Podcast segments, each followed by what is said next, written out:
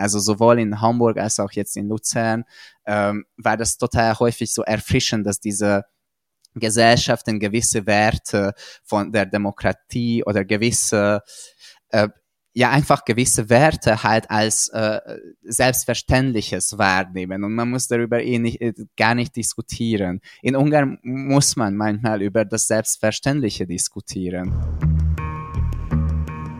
Voices of Conflicts.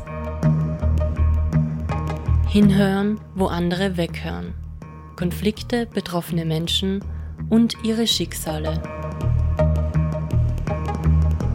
Was bedeutet es für einen jungen Künstler, im Ungarn Viktor Orbans aufzuwachsen? Diese Frage möchte ich mit meinem heutigen Interviewpartner Gabor Töri besprechen. Er ist Dramaturg, lebt derzeit in Luzern und hat den Umbau der ungarischen Kulturszene hautnah miterlebt. Mein Name ist Matthias Schmid, das ist Voices of Conflict. Gabor, du bist 1990 geboren, ein Jahr nach der Wende.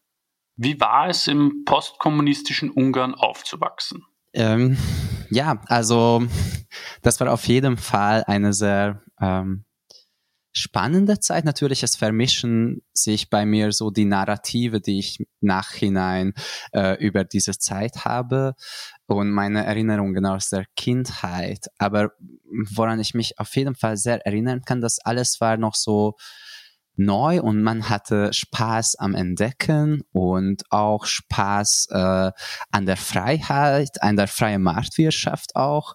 Äh, ich erinnere mich total aus meiner Kindheit, äh, dass mit meiner wir mal mit meiner Mutter so entdeckt haben, so immer so die neue Produkte, neue Fast-Food-Restaurants haben sich wurden aufgemacht in Budapest, auch äh, so Spielzeuge, also das war ganz so eine sehr aufregende Zeit.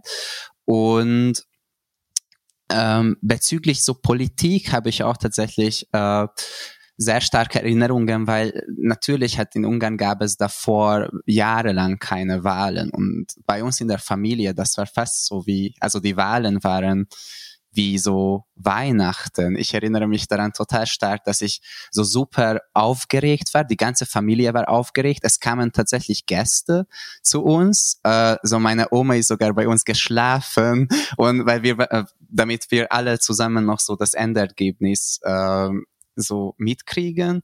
Äh, genau, und halt so diese politische Stimmung oder diese neue politische Atmosphäre habe ich schon auch als Kind mitgekriegt, dass es was Neues ist. Vor allem bei meinen Eltern waren natürlich halt äh, total involviert und, und, und gespannt und hatten Freude, dass sie endlich halt wählen gehen können. Genau, so das, das war auf jeden Fall eine total prägende prägende Zeit. Und wie gesagt, also was jetzt im Nachhinein man total kritisch auch beobachten könnte. Aber das alles, was so vom Westen kam, war gut, äh, sei es äh, Ideologien, Spielzeuge, Essen, McDonald's, äh, äh, war, war einfach alles willkommen in Ungarn. Und das ist auch noch vielleicht so eine eine interessante Sache, dass mein Vater hat, arbeitet immer noch äh, in der Medialandschaft in Ungarn. Das tatsächlich, das erzählt jetzt schon vorweg ein bisschen was über Ungarn, dass ich sogar so kurz überlegt habe, ob ich darüber jetzt so reden sollte, weil er wenn ich jetzt so mega äh, hart das System kritisiere, dann könnte er tatsächlich Probleme kriegen. Mal schauen, äh, wer das Podcast anhören wird. Ähm, Genau, und, und, und das war eine sehr, sehr turbulente Zeit in der Medienlandschaft auch. Also so Zeitungen ähm, wurden gegründet und nach ein paar Jahren dann ähm, gingen insolvent und, und, und mein Vater hat, ich weiß nicht bei wie viel Zeitungen und Medien gearbeitet insgesamt, aber das war wirklich eine, ich, ich konnte kaum mithalten, weil es war halt so wirklich, wie, wie so der Markt sich so immer neu geformt hat und, und natürlich halt so die kommerzielle äh, Medien waren auch was Neues, dass man nicht nur so öffentliche Medien hat, sondern auch tatsächlich Medien, die sich selbst finanzieren können, also von dem Markt meine ich. Du hast im Vorgespräch mehrmals von Ungarn als zwiegespalten gesprochen. Inwiefern äußert sich dieser Zwiespalt deiner Beobachtung nach? Ich würde sagen, dass so in den 90er, also Anfang 2000er, ähm, so, so die erste Zeichen, dass, äh, dass wir in einer polar polarisierten Gesellschaft leben, also als Kind meine ich jetzt, äh, äh, waren die Wahlen 2002 äh, so das Ende von der ersten Orban-Regierung. Und da hat er zwischen den Wahlen so seine Anhänger äh, darum gebeten, dass sie so den Trikolor tragen und damit auch so äh, demonstrieren, dass sie zu der National äh, Seite gehören oder so, so den Seite mit Nationalgefühl äh, sozusagen, weil das ist die Narrative, dass die eine Seite hat Nationalgefühl, die andere Seite hat kein Nationalgefühl. Und ich erinnere mich total, dass in der Schule war das schon so ein Riesenthema, äh, wer den Tricolor trägt und wer nicht. Und mein bester Freund, der aus einer intellektuelleren, eher linkeren jüdischen Familie kommt, dort war das natürlich ein das war außer Frage, dass die das nicht tragen. Und ich hat, ich komme tatsächlich auch aus eher so einer bürgerlicherer Familie, könnte man sagen, so konservative Wurzeln auch so traditionell auf der anderen eine Seite auf jeden Fall. Und ich habe den Tricolor getragen mit zwölf natürlich.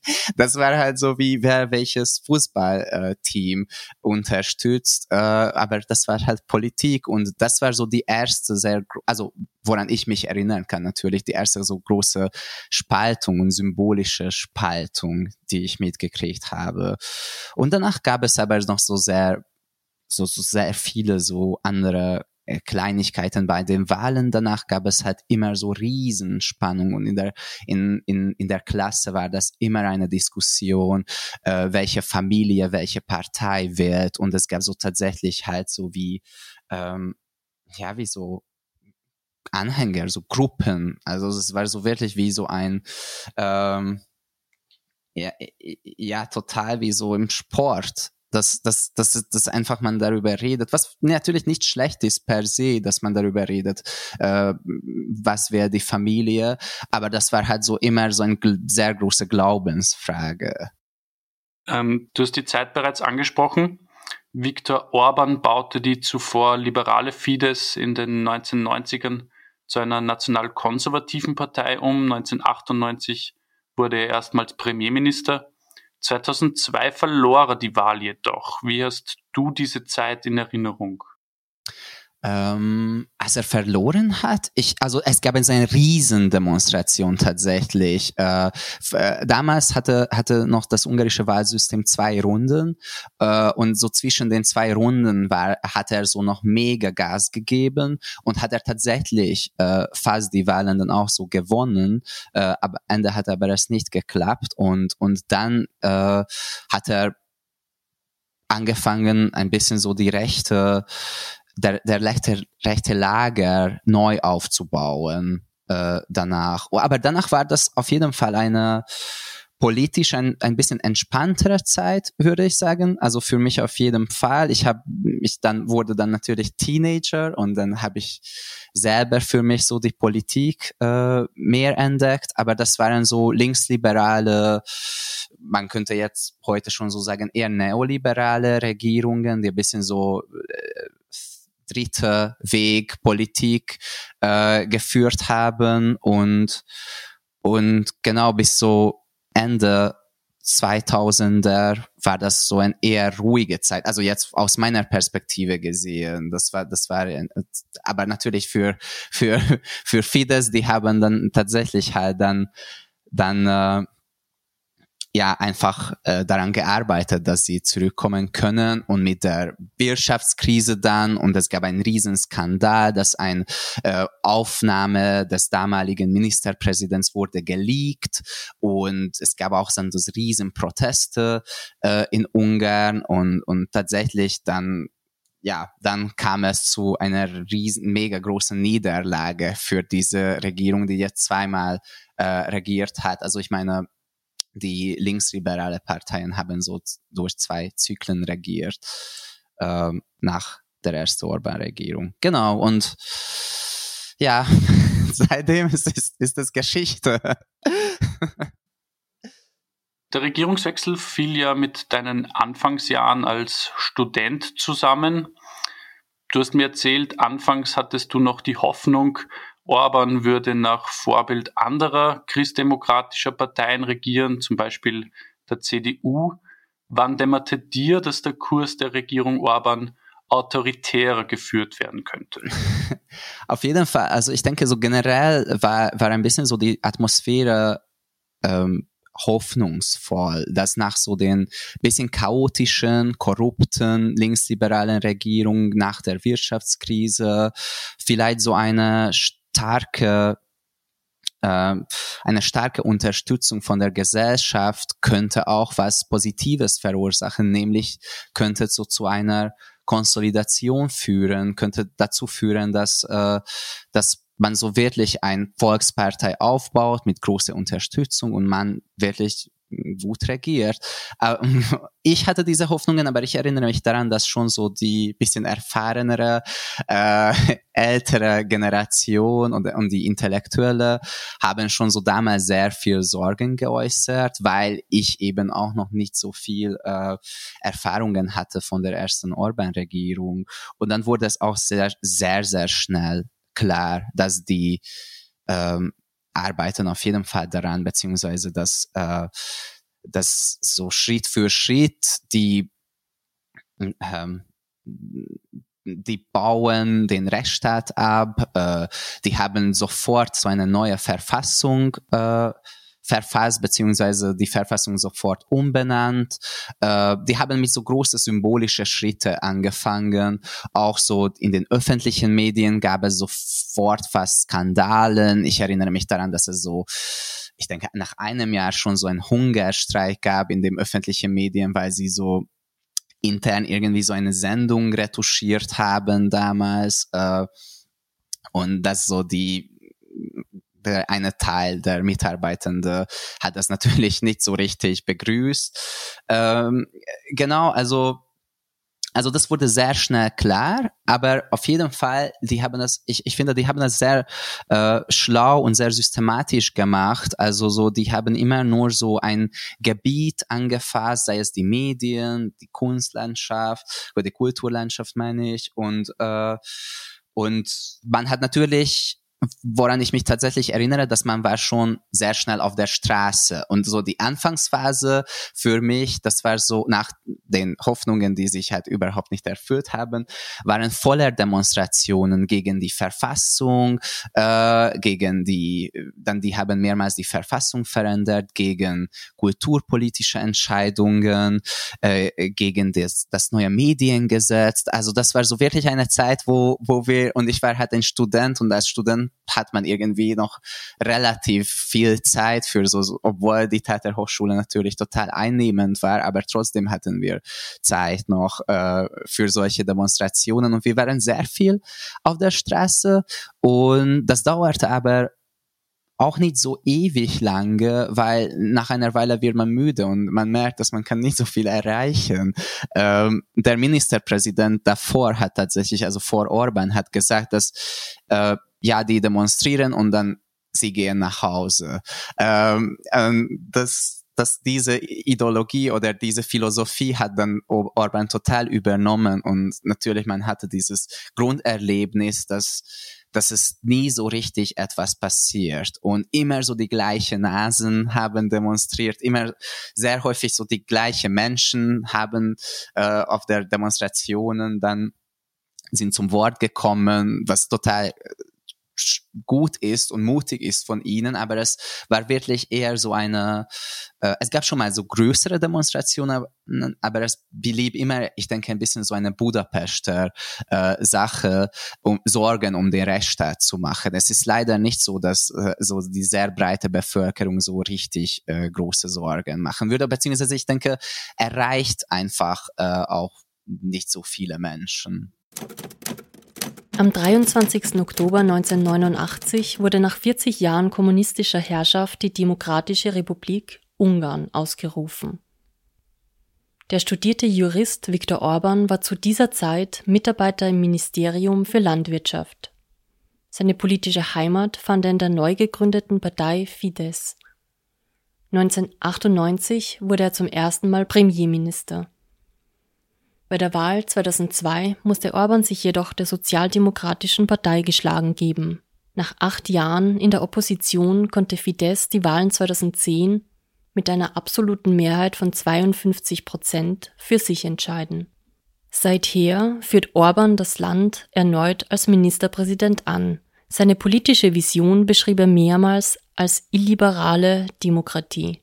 Nicht die Freiheit des Einzelnen, sondern das Wohl des Volkes sollte im Vordergrund stehen. Ein beliebtes Angriffsziel der Regierung Orban ist die Kunst- und Kulturlandschaft. Nachdem die Leitung der Budapester Universität für Film und Theater 2020 in die Hand einer regierungsnahen Stiftung gelegt wurde, kam es zur Besetzung der Hochschule. Die Proteste waren jedoch erfolglos. An der Spitze der Universität steht seither Attila Winianski, Intendant des Nationaltheaters und persönlicher Berater Viktor Orbans in Kulturfragen. Schritt für Schritt baute die Orban-Regierung die ungarische Medien- und Kulturszene um. Wie hast du die allgemeinen Reaktionen in Erinnerung? Welche Institutionen und Intellektuellen äußerten öffentlich Kritik? Zu wenig, äh, viel zu wenig. Also natürlich, es gibt äh, in es gab so total große symbolische äh, Geste von der Orban-Regierung. Also so, äh, das war noch so sehr am Anfang. Die haben äh, es gibt in Ungarn wirklich eine sehr, sehr äh, renommierte philosophische Schule und es gab die sogenannte Philosopherprozessen, äh, die haben angeklagt, so sämtliche wirklich Philosopher und Philosopherinnen, äh, dass sie so Fördergelder missgebraucht haben und so. Die haben immer so kleinere äh, ja sich so fokussiert so auf so symbolische kulturpolitische äh, ja so Felder und die haben die Kulturkampf halt einfach begonnen, schon sehr früh. Und es gab natürlich immer diejenigen, die betroffen waren, haben total äh, stark äh, sich dagegen gewehrt oder äh, natürlich so die Medien auch und die ausländischen Medien auch. Also ich erinnere mich, dass damals hat es angefangen, dass Ungarn war so ständig auch so in den ausländischen Medien, vor allem so in den deutschsprachigen Medien, äh, aber so eine richtige ähm, so Allianz hat sich nicht gebildet, dass man auch ein bisschen über den Tellerrand hinaus geschaut hat und auch geschaut hat, okay, welche andere Gruppen sind noch so betroffen. Also man hat sich immer verteidigt, verteidigt, wenn man schon so angegriffen wurde. Und, und das hat dazu geführt, dass die konnten halt so peu à peu äh, sehr viele ja, sehr viele Änderungen auch durchführen und sehr viel Kulturkampf, sehr viel Schlachten äh, des Kulturkampfs gewonnen. An deiner Schule wurde ja indirekt darum gebeten, keine Kritik an internen Abläufen und Hierarchien zu üben, aus Angst vor einem möglichen Vorwand für politische Repressionen? Ja, das ist wirklich jetzt gerade natürlich dadurch, dass diese Hochschule, beziehungsweise es ist eigentlich eine Theateruni. Ich sage selber manchmal Hochschule halt in der Form nicht mehr existiert, ist wirklich so ein super sensibles Thema, aber man müsste darüber tatsächlich reden und, und das war keine so Direktive von oben. Also das war nicht so, dass die Unileitung irgendwie so gesagt hat, dass wir die Uni nicht kritisieren sollen. Aber damals stand äh, die Universität auch ständig in der Kritik von der rechtspopulistischen Seite. Ich erinnere mich tatsächlich, Anfang 2010er Jahre wurden schon so Artikel veröffentlicht über so, also diese typische Narrative, dass äh, die die Kultur ist in linksliberalen Händen und irgendwie an der Theater Hochschule gibt es eine ideologische Ausbildung und, und dort werden linksliberale Soldaten quasi ausgebildet und, und es gibt keine Vielfalt in der Ausbildung etc. etc. Und natürlich äh, was halt passiert ist, dass die Institution musste wirklich seit Anfang äh, dieses Kulturkampfes in die Defensive zurück ähm, gehen oder rücken und dadurch total irgendwie verständlicherweise wurde uns tatsächlich von äh, vom Professor innen gesagt, dass jetzt Kritik mal ein bisschen äh, weglassen oder vielleicht nur so wirklich intern, sehr, sehr intern, sehr vorsichtig diese Probleme besprechen, weil daraus eventuell ein Problem entstehen könnte. Und ist tatsächlich passiert auch. Also so was, was wirklich so ist, dass äh, gerade jetzt, äh, dass diese Universität halt äh, ähm, wurde umstrukturiert und die Autonomie wurde abgeschafft quasi, also die ist keine unabhängige Universität mehr. Und in den äh, rechten Medien haben sie ähm, Verbesserungsvorschläge vor 20 Jahren ausgegraben, tatsächlich von Arpad Schilling, der ist ein total renommierter Theaterregisseur, inszeniert auch öfters in Österreich. Und der hat halt hart äh, das System kritisiert natürlich an der Theaterhochschule, aber irgendwie Ende 90er ungefähr. Und jetzt jede öffentliche Kritik, die in den letzten, weiß ich nicht, ein paar Jahrzehnten geäußert wurden, wird gegen die Uni verwendet. Also das ist eine total, äh, total kontroverse Situation. Einerseits hatten, hatte diese Professorin zum Beispiel recht, weil, äh, weil äh, man hat tatsächlich diese äh, Vorwürfe oder diese Kritiken gegen die Uni verwendet, zehn Jahre später allerdings, aber es ist zu diesem Punkt gekommen. Aber ja, das ist natürlich als so 20-Jähriger, äh, dass man natürlich äh, fast zu viele Vorstellungen hat darüber, wie, wie eine Universität äh, gut werden könnte oder besser werden könnte, ist das trotzdem eine Art von Bremse beziehungsweise fast bisschen Zensur aber ich, also das würde ich auch nicht äh, in Frage stellen, dass diese Universität war damals schon in einer so komplizierten Lage und ist auch eine wirklich gute Universität, hat sehr viele gute Künstlerinnen und Künstler der ungarischen und auch der europäischen Kulturlandschaft gegeben. Aber Kritik darf natürlich immer und überall geben. Und das zeigt einfach so, wie traurig die Situation ist, dass es überhaupt äh, an einer Kunstuniversität, wo es ge generell darum ginge, dass man so eine kritische Haltung die Welt gegenüber entwickelt und schärfere Beobachtungen äh, machen kann, ähm, oder fähig ist, schärfere Beobachtungen über die Welt zu machen, wird man schon informell darum gebeten, dass man wirklich ein bisschen leise bleibt. Aber das ist jetzt wirklich in diesem Sekunde ist es fast schmerzhaft so zu sagen, weil gerade wurde so viel angegriffen in dem letzten halben Jahr diese Uni, dass äh, und die, die haben so gut einfach ähm, ja einfach so der Widerstand war so groß und noch vorher noch gar nicht gesehen, in der letzter Zeit war das so ohne Beispiel, dass eine Institution hat sich so stark gewehrt und so äh, so mutig gegen das System sich eingesetzt. Ähm, das war das hat leider nicht gereicht. Und natürlich diese alle junge Studentinnen und Studenten äh, hätten wahrscheinlich auch so tausende Verbesserungsvorschläge äh, für die Uni aber die mussten halt jetzt auch zusammenschließen. Aber das haben sie auch nicht nie verschwiegen, dass diese Universität hat tatsächlich noch Luft nach oben, also um eine bessere Kunstuniversität zu werden. Wenn man von Orbans Umbau der Kulturlandschaft spricht, fällt oft das Wort Salamitaktik. Der Regierungswechsel verlief also in vielen kleinen Schritten. Was waren die ersten konkreten Auswirkungen, die du als Theaterstudent damals wahrgenommen hast?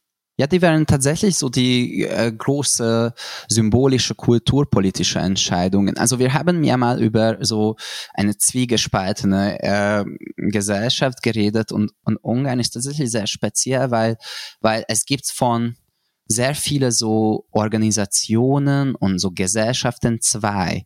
Also es gibt so zum Beispiel so ein Theaterverband und es gibt so einen rechten Theaterverband. Es gibt eine es gab, jetzt gibt, existiert vielleicht immer noch so eine Akademie der Künste äh, und, und die äh, Orban-Regierung hat dann eine neue Akademie der Künste gegründet. Ähm, und, und es ist ein bisschen so absurd, dass wirklich so wie so parallele äh, Gesellschaften äh, leben in Ungarn. Und es gibt natürlich so die Medien, die die äh, rechte Medien äh, die Menschen, die die rechte Medien konsumieren und auch die die linke Medien konsumieren. Und es gibt wirklich sehr kleine oder kaum gemeinsame Nenner. Also das ist so, und wie sich dieses System aufgebaut hat oder was waren so diese, äh, wo, wo ich das das erste Mal gespürt habe, war, waren natürlich die waren halt immer so die erste symbolische Schritte, also so die erste äh, Intendantinnen beziehungsweise Intendanten eher, die dann so total äh, da, damals gab es auch schon so Demonstrationen, die dann äh, eindeutig einfach von der Politik äh, ernannt wurden und dann gab es halt so mega Widerstand in Ungarn, weil der Typ, typ ist, er ist immer noch Intendant in Budapest an einem Stadttheater. Äh, es gehörte zu, sogar zu dem rechtsextremen Lager äh, und, äh, und auch dass der äh, Intendant des Nationaltheater äh, gehen sollte, gehen musste, meine ich. Äh, und da wurde sogar ein bisschen so in die Diskussion so eingemischt, dass er homosexuell ist und, und tatsächlich der neue Intendant, äh, ohne Frage, der ist ein total renommierter, kompetenter Regisseur, aber als Kulturpolitiker und er hat halt super viele Positionen dann auch bekommen. Er, er hat sehr, sehr viel Schaden verursacht in der ungarischen Kulturpolitik. Und das natürlich halt äh, diese Salami-Taktik, ähm, das bedeutet für mich einfach auch, dass so Schritt für Schritt so viele Gebiete zu erobern, äh, wie es möglich ist und so viel zu spalten, äh, wie es möglich ist. Und dann in dieser und die eine Gruppe immer ein bisschen größer halten als die andere. Und dann kann man mit einer Mehrheit so äh, locker halt regieren und, und, und einfach so alles selber bestimmen und den Dialog halt auch nie suchen. Also das ist auch so wirklich was sehr, äh, ich denke, so Ungarn spezielles oder beziehungsweise mittlerweile gibt es leider viele Gesellschaften, die auch so tief gespalten sind, aber Ungarn gehört auf jeden Fall zu, zu diesen Gesellschaften. Ähm, dass es gibt dann auch wirklich wenig Kontakt, wenig Dialog äh, zwischen den unterschiedlichen äh, Lagern. Und und es gibt halt eher so eine total amortisierte Niveau vom vom Dialog oder Niveau auf auf der es gehandelt wird und auch das Generieren natürlich so diese Rechtsmedien, diese sehr loyale, sehr unterstützende, das kann, kann man kaum Medien nennen, das könnte man eher so Propaganda nennen fast. Ähm, genau, also es wird sehr wenig Gemeinsames gesucht und ich denke, das ist auch ein bisschen, was diese Salamech-Taktik beschreibt, dass je weniger Gemeinsames es gibt, desto äh, ja, stabiler vielleicht äh, Fidesz, die, die Fidesz die, die Macht hat oder die Macht behalten kann. Welchen direkten oder indirekten Einfluss hat die Regierung auf Theaterspielpläne? Welche Thematiken rückten vielleicht stärker in den Fokus, welche weniger stark? Das ist eine sehr interessante Frage, weil ich, ich, ich sehe fast eher so die Mangel mehr als, als was es, was es gibt, weil, äh, weil was es auf jeden Fall nicht gibt, ist ein gesellschaftlich engagiertes Theater, ist, ist also wir reden jetzt hier auch über eine gespaltene äh, Gesellschaft, nur, nur im Vorfeld. Also so ein paar Täter in Budapest gehören so zu den Ausnahmen, weil die sind auch dann von der ähm, von der Stadt, also von der Stadtregierung finanziert. Und das bedeutet, dass äh, das von einer äh, grün, linksgrünen Stadtregierung. Dementsprechend, die können sich ein bisschen auch in den letzten zwei Jahren mehr äh, erlauben als, als, als die andere Theater. Mm, aber, aber trotzdem, so pro, eine gewisse Progression, Mut, äh, äh, Experimentfreude fehlt äh, generell in der ungarischen Theaterlandschaft, weil eben, wie könnte, könnte diese Sachen auch geben, wenn, wenn die Menschen halt so, so mega Angst haben, entweder weil, weil sie wissen, dass sie der Nächste sein können, die ihre Position verlieren, oder die sind schon diejenigen, die ihre Position nur äh, von, von der Regierung oder von, der, von dem Rechtslager bekommen haben. Deswegen wollen sie natürlich nicht äh, diese Position loswerden und loslassen. Und deswegen äh, versuchen sie einfach immer so ein bisschen so auf dem sicheren, äh, sicheren Weg zu bleiben und, und Spielpläne zu gestalten, die halt kein, kein Wehtun. Ich denke, kein Wehtun beschreibt auf jeden Fall äh, sehr gut äh, die Spielpläne und auch nicht auffallen und nicht herausfordern. Und es gibt natürlich total äh, große äh, Ausnahmen und wirklich sehr, sehr gute Ausnahmen. Und vor allem in der ungarischen freien Szene wird auch ganz viel, äh, gibt es auch ganz viel Progression und gibt es sehr viel äh, gesellschaftlich engagiertes Theater, beziehungsweise viel mehr könnte man sagen, also anstatt Theater. Das ist ein, wirklich ein Mangelware. Ähm, die chronisch unterfinanzierte, unabhängige Theaterszene, vor allem in Budapest, hält sich aber hartnäckig am Leben. Wie gelingt ihr das? Ja, die gibt es noch und es wundert mich häufig, dass die es noch gibt. Ich, ich frage mich manchmal auch, äh, warum oder wann kommt die, die freie Szene. Äh, es gab immer wieder so Momente, wo sie so viel äh, die Förderungen reduziert haben, dass man das, dass es zu Prote äh, Demonstrationen geführt hat und dass es dann wirklich so sehr große Schauspieler, Schauspielerinnen dann sich äh, gegen diese Entscheidungen sich geäußert haben und und dass diese Szene gibt, dazu habe ich nur fast so eine Theorie, dass, äh, dass es was effizienter ist, diese Szene so ausgeblutet, so irgendwie am Leben zu halten, damit alle diese Menschen so bis im, beschäftigt sind und in eine gewisse Prekar Prekariat äh, leben äh, und und dann es kostet halt nichts, ich denke, ins wirklich so, es kostet fast nichts gerade der Regierung, äh, die freie Szene zu finanzieren. Die Reichweite ist auf jeden Fall auch nicht so zu groß. Also letztendlich äh, die Budapester kritisch, das Budapester kritische Publikum schaut sich diese äh, freie Szene, Inszenierungen und Vorstellungen an und und die haben wahrscheinlich eh schon die Meinung, dass gerade die die Situation in dem Land ist höchst problematisch. Also so, die werden jetzt auch nicht äh, was Neues erfahren sozusagen oder nicht neue Publikumsschichten werden nicht erreicht. Und ja, ich habe mich inzwischen ein bisschen so die Frage vergessen, aber auf jeden Fall, ich denke, deswegen existiert noch so diese Szene, auch wenn sie super wichtige, forschende, äh, künstlerische Arbeit machen, aber die sind halt knapp am Leben gehalten. Und das ist auch eine sehr interessante Strategie, ich denke, wie man so eine Szene, äh, Kultur, ein Kulturkampf führen kann. Das ist nicht um, es ist nicht immer so, äh, so groß, äh, so, so groß ausgehängt, wie wenn, wenn eine Zeitung zumacht oder äh, dicht gemacht wird. Oder es ist nicht immer so, äh, so auffällig, wenn so Theaterintendanten dann, äh, äh, dann einfach, hm, wie soll, wie soll ich sagen, also gewechselt werden. Gab es eigentlich ausschlaggebende Ereignisse, die dazu geführt haben, dass du Ungarn verlassen hast? Warum hat es dich in die Schweiz gezogen?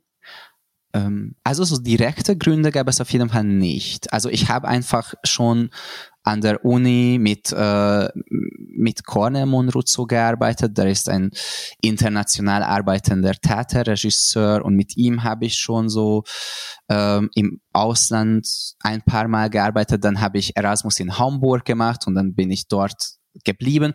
Also so wie soll ich sagen, es war keine Flucht äh, in meiner Situation, aber natürlich, es, es ist auf jeden Fall, also ich bin in, ich wohne in Budapest, ich, also ich äh, bin in Budapest geboren, ich äh, mache Theater, ich bin noch dazu auch äh, schwul. Also es, ist, es gibt so so viele so Faktoren, die natürlich ja das nicht äh, äh, angenehmer machen, in Ungarn zu leben. Aber, aber das ist nicht der Grund, das ist nicht der eigentliche Grund. Vielleicht ein Grund von den vielen oder so unbewusst können sie so zu den Gründen zählen. Aber es ist eher so, dass meine Karriere ist so geworden, wie sie ist und, und das war eher, weil ich so woanders auch Chancen hatte oder die Möglichkeit hatte und, und ich wollte mich auch einfach ausprobieren im deutschsprachigen Raum. Aber klar, ich bin auch jetzt nicht so der idealtypische äh, Fidesz-Kulturschaffende. Journalisten und Oppositionelle bezeichnen die Lage der Medien in Ungarn immer wieder als dramatisch. Im Ranking der Pressefreiheit von Reporter ohne Grenzen fiel Ungarn seit 2010 um 69 Plätze, von Rang 23 auf 92. Gabor, du bist ja nicht nur Kulturschaffender, sondern auch ein politisch interessierter Mensch. Ähm, die meisten nationalen und lokalen Medien wurden entweder mit regierungstreuen Führungskräften besetzt oder lösten sich auf. Wie hast du diese schleichende Gleichschaltung, wie sie von manchen genannt wird, der Presse in Ungarn wahrgenommen? Mm. Ja, so schleichend war es nicht unbedingt. Also ich meine, so, so, es gab schon so von Anfang an wirklich große Demos gegen, gegen, ähm, gegen das Mediengesetz, dann auch auch äh, gegen so diverse äh, medienpolitische Entscheidungen und so Schritte. Ähm, aber natürlich, was halt auf jeden Fall passiert ist, dass so so Fidesz oder oder genau oder halt so die die die Regierung hat mit super schlauen äh, Tricks einfach ähm, immer neue und neue Medien abgeschafft, äh, beziehungsweise äh, am Anfang haben sie mehrheitlich eigene äh, Medien gegründet und auch äh, die öffentliche Medien total äh, zu einer Propagandamaschinerie gemacht. Das war so der erste Schritt, würde ich sagen. Und das, äh, was man davon natürlich auf jeden Fall halt äh, auf der persönlichen Ebene erfahren hat, dass äh, die öffentlichen Medien wurden in Ungar Ungarn unkonsumierbar. Also es ist wirklich an der Schnittstelle zu so mega lustig und total traurig oder tragisch, weil äh, die, die kommunizieren einfach halt eins zu eins die Regierungsagenda und und, äh, die sind wie so äh, Sprachrohren für, für, für die Regierung. Also das ist, äh, ähm, ja, die, die sagen einfach, was die Regierung kommunizieren will und und sei es egal welche Botschaft und so die minimste äh, Verpflichtungen ähm, von einem öffentlich-rechtlichen Medium erfüllen sie auch nicht. Also dass sie zum Beispiel so äh, Meinungspluralität darstellen. Äh, das, das bedeutet halt am meisten, dass sie irgendwie so erwähnen, was die Opposition gesagt hat, am meisten das auch so in einem total falschen Kontext, aber halt Regier äh, oppositionelle Politiker werden, ich denke, gar nicht gefragt oder wenn sie gefragt werden, dann werden sie das in einem Kontext zurück äh, im Fernseher, was man nicht will. Äh, äh, genau, also das hat man als erstes, ich denke, so wahrgenommen als Medienkonsument. Ähm, und dann gab es die Abschaffung der unabhängigen Medienlandschaft, also so wirklich so die größte ähm, Tageszeitung wurde abgeschafft, dann vor kurzem eigentlich, also das war, das war vor ein paar Jahren, vor drei, vielleicht vier, und dann vor kurzem wurde auch das äh, größte Online-Portal auch abgeschafft. Nicht, aber so die Besitzerstruktur wurde umstrukturiert und jetzt gehört es einfach auch so Oligarchen, die irgendwie äh, halt auch im rechten Lager sind und man weiß, dass einfach äh, es ist noch also ich lese nicht mehr dieses Portal, aber soweit ich weiß oder wenn ich darauf schaue, ist es noch so okay. Aber halt alle wissen, dass es reicht, mal so ein Befehlwort von oben zu kriegen und wahrscheinlich dann, das war dann das. Ähm, ja, genau. Also so, man hat einfach, also ich habe einfach so generell dieses Gefühl gehabt, dass es gibt halt so in, immer weniger und weniger Raum, es gibt immer die Kämpfe wurden immer größer und größer und es ist halt gar nicht so selbstverständlich mehr, äh, dass dass man so andere Meinungen auch hören kann, beziehungsweise im Internet schon, aber das in wirklich so im traditionellen Medien, das ist halt echt selten ähm, und und Orban hat zum Beispiel vor ein paar Tagen äh, sich mit Boris Johnson äh, getroffen und, und Boris Johnson hat tatsächlich auch kritisiert äh, die Medienlandschaft in Ungarn und die, die Mangel der Medienfreiheit. Und dann Orban hat ihm gesagt, dass wenn, wenn er zu einem Kiosk geht und vorbeigeht und, und so äh, oppositionelle Zeitungen kaufen oder Zeitschriften kaufen möchte, dann bekommt er Dutzende davon. Und ehrlich gesagt, ich habe so nachgedacht und ich denke, das ist einfach eine reine Lüge. Es gibt vielleicht noch so als Schaufenster Zeitung gibt es noch so ein einzige, wo man als Tageszeitung, wo man so wirklich oppositionelle Meinungen lesen kann. Die haben auch eine, eine mega äh, problematische Inhaberstruktur. Und es gibt halt wirklich noch Zeitschriften, aber ich, ich, ich, äh, ich bin total also wenn Boris Johnson das schafft, äh, dann würde ich das nach ihm machen, weil, äh, weil es ist gar nicht so einfach mehr. Klar, es gibt noch, ja, also es ist nicht, es gibt noch oppositionelle Medien und es gibt auch echt noch so einen größeren Fernsehkanal, RTL Club, äh, wo die Nachrichten wenigstens einigermaßen objektiv beziehungsweise unabhängig sind und die äh, trauen sich mal, die Regierung zu kritisieren. Und das ist so wirklich so die, die, das einzige größere äh, Medien, das so wirklich ähm, Massen erreichen kann. Sonst äh, muss man einfach wirklich explizit diese Inhalte suchen, sei es am Kiosk äh, oder oder oder halt äh, im Internet und vor allem im Internet. Also so man liest immer wieder so diese no die die Umfragen und in Budapest informieren sich die Menschen immer mehr und mehr einfach mehr und mehr einfach so über das Internet. Ja, die Lage am ungarischen Medienmarkt wirkt angespannt, bietet wenig Grund zum Optimismus. Gibt es deiner Meinung nach dennoch Lichtblicke? Ähm, ja, jein. Also ich denke, diese, dieses System von sich selbst wird, wird es wirklich nicht, äh, nicht besser. Eher es gibt so eine total äh, ein schlechter Tendenz und auch äh, man sieht auch, dass wenn, wenn, wenn so eine Macht keine Bremse hat oder keine Beschränkungen von außen, dann gibt es keine Selbstkontrolle. Also das hat man in, in, in Ungarn gelernt, dass, dass die Macht bremst sich halt wirklich nie. Äh, und Hoffnung gibt es auf jeden Fall, weil es gibt die Wahlen in 2022.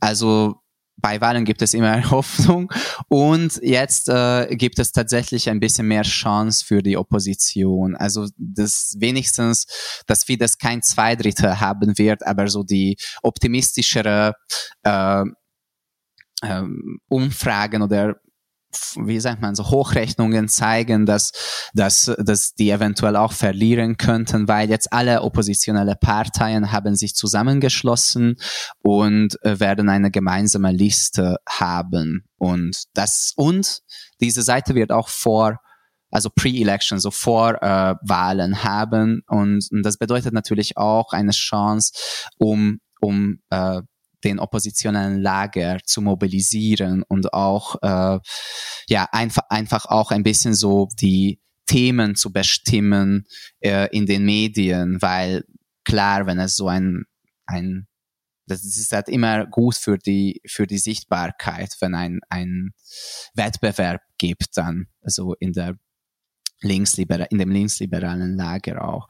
Genau, also das würde ich als Hoffnung bezeichnen. Aber da, es gibt noch so einen sehr, sehr langen Weg und, und natürlich, was halt super, das führt jetzt auch noch ziemlich äh, weit weg, aber was mega schwierig sein wird, ist tatsächlich, falls irgendwie die Opposition gewinnt, dann Orban hat sich so äh, so ein System schon aufgebaut, so ein, eine Art von so Schattensystem oder Schattenregierung, äh, sozusagen. Also es gibt so viele Menschen, die für Ewigkeit äh, ernannt sind in sehr wichtigen Positionen, sei es Medienrat, sei es äh, oberste Gericht oder Verfass Verfassungsgericht, äh, sei es wirklich äh, der Staat, die Staatsanwaltschaft, dass es wird halt ein ich weiß nicht, wie viel Expertinnen und Experten es braucht, dass man mit einer einfachen Mehrheit dieses System abbauen kann, weil am,